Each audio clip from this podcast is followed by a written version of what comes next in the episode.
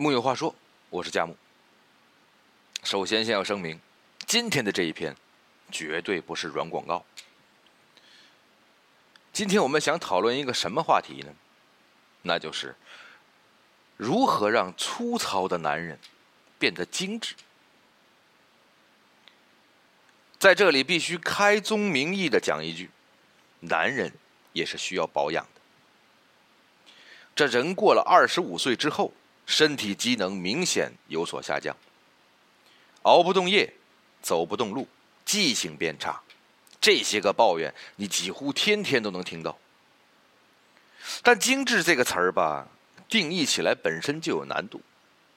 啥叫精致？那男人化妆算不算？所以，为了避免大家喷我，今天这篇文章绝对不拿自己举例。首先，我觉得最重要的应该是干净。人与人之间的第一印象，百分之七十来自外表。但凡出门见人，啊，捯饬一下自己也是无可厚非。首先从头发开始，长短这全凭喜好，但一定要适合自己，以及适合你前往的场合。比如你去应聘了，发型还是要以清爽精神为主。那样，HR 会觉得你更有朝气，能从你身上剥削更多的劳动力，还会觉得你更有眼缘，增加你应聘成功的几率。除了发型之外，保持面部清洁和剪指甲都是干净的一部分。如果你留胡子，那么要做到的就是让你的胡须看起来没那么脏。这算不上精致，但这是通往精致的必经之路。接下来呢？就是穿衣搭配，这个问题就相对复杂了。如果你衣品好，又有宽裕的预算，算了，还是别做梦。你听到这句话的时候，就说明你这两项都没达标。这当然没什么好丢脸的，因为我也没有。不过，在一般男人的买衣生涯里，有两条原则被奉为金科玉律。第一。未必要买贵的，但一定要买喜欢的。第二，什么心境穿什么衣服。咱们来着重解释一下后面这一句，因为未必说一身运动装就比不上西服革履。嘻哈那会儿火的时候，你们不都个个都是那种状态吗？关键的就是心境。如果你是一个处心积虑想使绊的小坏蛋。就算你一身正装，别人也会嗅出你的道貌岸然的味道来。每个年龄段、每种心境都有它的局限性和幼稚的一面，只能说模仿他人不如做自己更重要。做学生的时候穿出你的风格不盲从，进入社会以后根据你的社会分工去调整。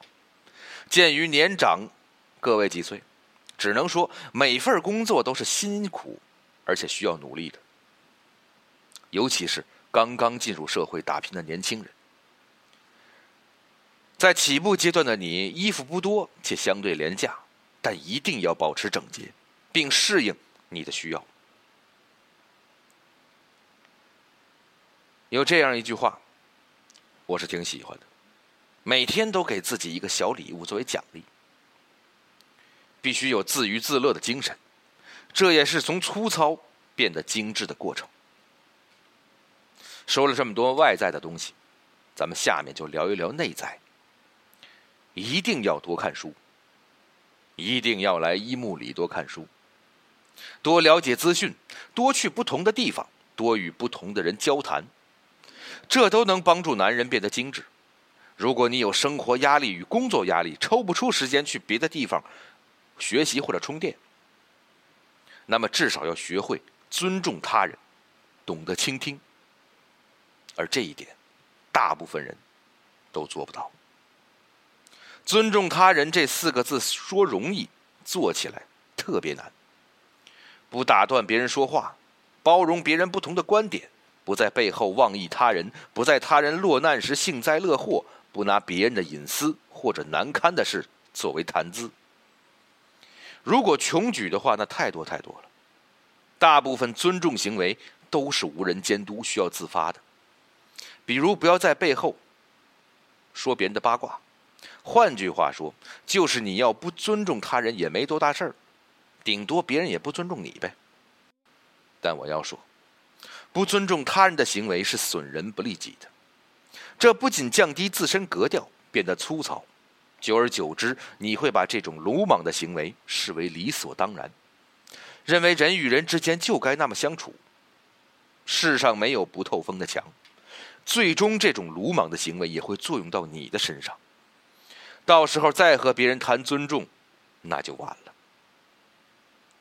生活里不免总有碰撞摩擦，如果确定冒犯到了他人，及时认错是个好办法。优胜者固然可敬，但那虽然落后而仍非跑至终点不止的竞技者，和见了这样的竞技者而肃然不笑的看客，正是精致的男人。最后，还要说一个或许大家觉得都政治正确的话，那就是尊重女性。把你们的手机里的黄段子都收一收，不是说讲不得，而是大部分都比较无聊，而且令人尴尬。讲话是一门艺术，如果你们想成为一个有趣的人，不妨买一本。书来看一看，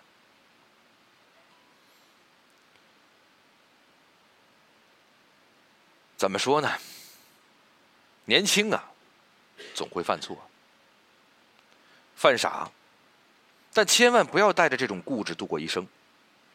每个人都可以变得精致，这跟物质条件有一定关系，但不绝对。皮囊可以慢慢老化，但灵魂必须要永葆年轻。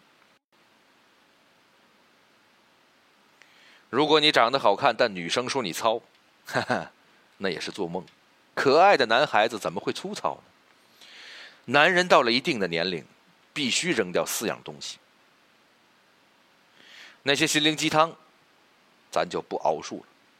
听很多大道理，对于过好一生来说，毫无疑问是有帮助的。可关键就在于你自己，是否愿意改变自己呢？木有话说。我是贾母，咱们明天接着聊。